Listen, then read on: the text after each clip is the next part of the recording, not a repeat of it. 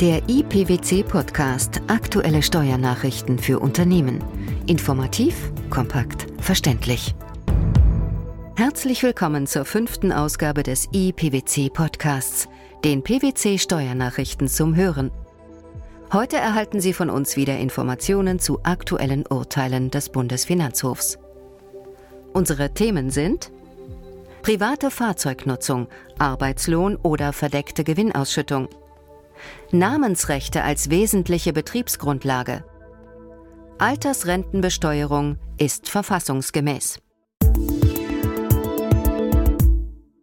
Der Bundesfinanzhof hat sich einmal mehr zum Dauerbrenner Firmenwagen in einem Urteil geäußert. Wenn kein Fahrtenbuch geführt wird, liefern Betriebsfahrzeuge einer GmbH nämlich immer wieder Zündstoff für Diskussionen mit der Finanzverwaltung. Dann vermutet die Finanzbehörde schnell, dass der Geschäftsführer den fahrbaren Untersatz auch privat nutzt, mit der Folge, dass der Betrieb in Erklärungsnöte gerät. In einem vom Bundesfinanzhof entschiedenen Fall lagen für den Firmenwagen einer GmbH weder Fahrtenbuch noch vergleichbare Aufzeichnungen vor. Das Finanzamt unterstellte eine Privatnutzung des Firmenwagens durch den Gesellschafter-Geschäftsführer der GmbH und verlangte die Steuern für die Privatnutzung des Firmenfahrzeugs. Der Betrieb war damit nicht einverstanden und klagte. Erfolglos. Das Finanzamt erhielt von den obersten Finanzrichtern Recht. Ja, die Richter waren in diesem Fall kompromisslos. Wird kein Fahrtenbuch geführt und kann auch nicht anderweitig nachgewiesen werden, dass das Privatnutzungsverbot überwacht und eingehalten wurde, liegt per se eine Privatnutzung vor. Ob für die private Nutzung des Fahrzeugs dann zwingend ein Lohnsteuerhaftungsbescheid oder eine verdeckte Gewinnausschüttung anzusetzen ist, ließ der Bundesfinanzhof jedoch offen. Die nachhaltige, vertragswidrige private Nutzung eines betrieblichen Pkw durch den anstellungsvertraglich gebundenen Gesellschafter Geschäftsführer ist jedenfalls nicht stets als verdeckte Gewinnausschüttung zu beurteilen. Nach Ansicht der obersten Finanzrichter kann sowohl das Beteiligungsverhältnis als auch das Arbeitsverhältnis die Kapitalgesellschaft dazu veranlassen, eine formal unbefugte Nutzung durch den Gesellschafter Geschäftsführer zu dulden. Die Zuordnung als verdeckte Gewinnausschüttung oder Arbeitslohn bedürfe also der wertenden Betrachtung im Einzelfall. Zu den wesentlichen Betriebsgrundlagen gehören Wirtschaftsgüter, die zur Erreichung des Betriebszwecks erforderlich sind und denen ein besonderes wirtschaftliches Gewicht für die Betriebsführung zukommt. So lautet die allgemeingültige Definition von wesentlichen Betriebsgrundlagen. Eine solche wesentliche Betriebsgrundlage kann nach Auffassung des Bundesfinanzhofs auch ein Namensrecht sein. Und zwar auch dann, wenn es weder bilanzierungsfähig noch warenzeichenrechtlich oder markenrechtlich besonders geschützt ist. So ist es. Die obersten Finanzrichter entschieden, dass Namens- und Zeichenrechte im Rahmen einer Einbringung nach dem Umwandlungssteuergesetz eine wesentliche Betriebsgrundlage darstellen können. Bei der Beurteilung sei allein maßgeblich, ob das Recht eine wesentliche Funktion für den Betrieb habe. Dem entschiedenen Fall lag die Einbringung eines Anteils an einer Kommanditgesellschaft in einer Aktiengesellschaft zugrunde. Der einbringende Kommanditist und spätere Kläger hatte der KG gestattet, eine bestimmte Bezeichnung firmen- und warenzeichenrechtlich zu nutzen. Diese Rechte hatte der Kläger jedoch nicht in die AG eingebracht. Das Finanzamt lehnte insoweit eine steuerneutrale Behandlung der Sacheinlage ab, da nicht sämtliche wesentlichen Betriebsgrundlagen des Mitunternehmeranteils eingebracht wurden. Das Finanzgericht schloss sich im Ergebnis dieser Auffassung an. Das Recht zur Fortführung des Namens gehöre zu den unselbstständigen geschäftswertbildenden Faktoren und die Firmenbezeichnung sei mangels Schutzes durch das Warenzeichengesetz noch nicht bilanzierungsfähig gewesen. Der Bundesfinanzhof sah dies allerdings anders und differenzierte.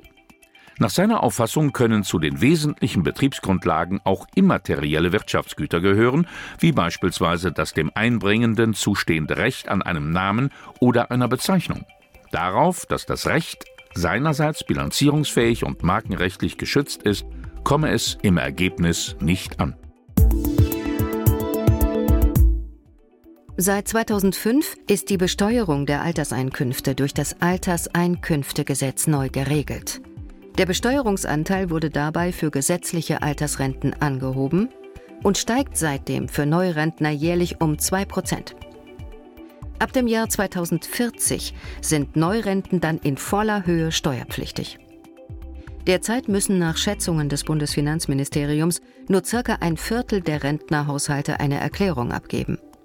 Durch die Anhebung des steuerpflichtigen Rentenanteils steigt nun jährlich die Zahl der Rentner, die zur Abgabe verpflichtet sind.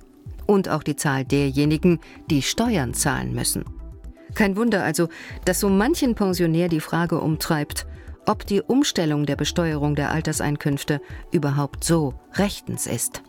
Ja, die Umstellung der Besteuerung der Alterseinkünfte auf das System der nachgelagerten Besteuerung durch das Alterseinkünftegesetz ist verfassungsgemäß. Jedenfalls sofern das Verbot der Doppelbesteuerung eingehalten wird. Dies hat der Bundesfinanzhof unter Bestätigung seiner bisherigen Rechtsprechung jetzt klipp und klar entschieden. Im konkreten Streitfall ging es um einen Steuerpflichtigen, der seit Mitte der 90er Jahre eine Rente aus der gesetzlichen Rentenversicherung bezog. Davor hatte er für frühere Jahre Beiträge zur gesetzlichen Rentenversicherung nachgezahlt. Dabei lagen seine Einzahlungen größtenteils oberhalb der Höchstbeiträge zur gesetzlichen Rentenversicherung. Seine früher geleisteten Altersvorsorgeaufwendungen seien somit steuerlich stärker belastet gewesen als die Aufwendungen von Arbeitnehmern, die in den Genuss steuerfreier Arbeitgeberbeiträge gekommen waren. Würde seine Altersrente genauso besteuert wie die Rente der entsprechenden Arbeitnehmer, verstoße dies gegen den Gleichbehandlungsgrundsatz. Vor dem Bundesfinanzhof konnte er sich mit dieser Argumentation jedoch nicht durchsetzen.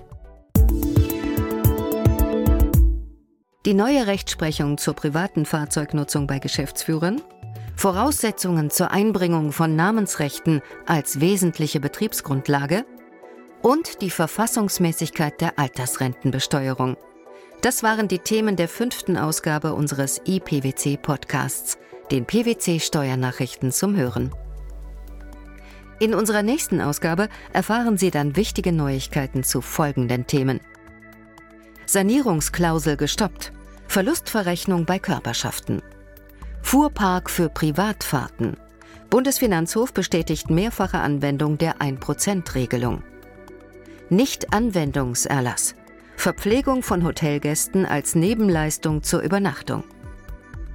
Wir freuen uns, dass Sie dabei waren und hoffen, dass Sie auch das nächste Mal wieder reinhören in den IPWC Podcast. Steuerliche Beiträge zum Nachlesen finden Sie in der Zwischenzeit im PWC-Portal unter pwc.de.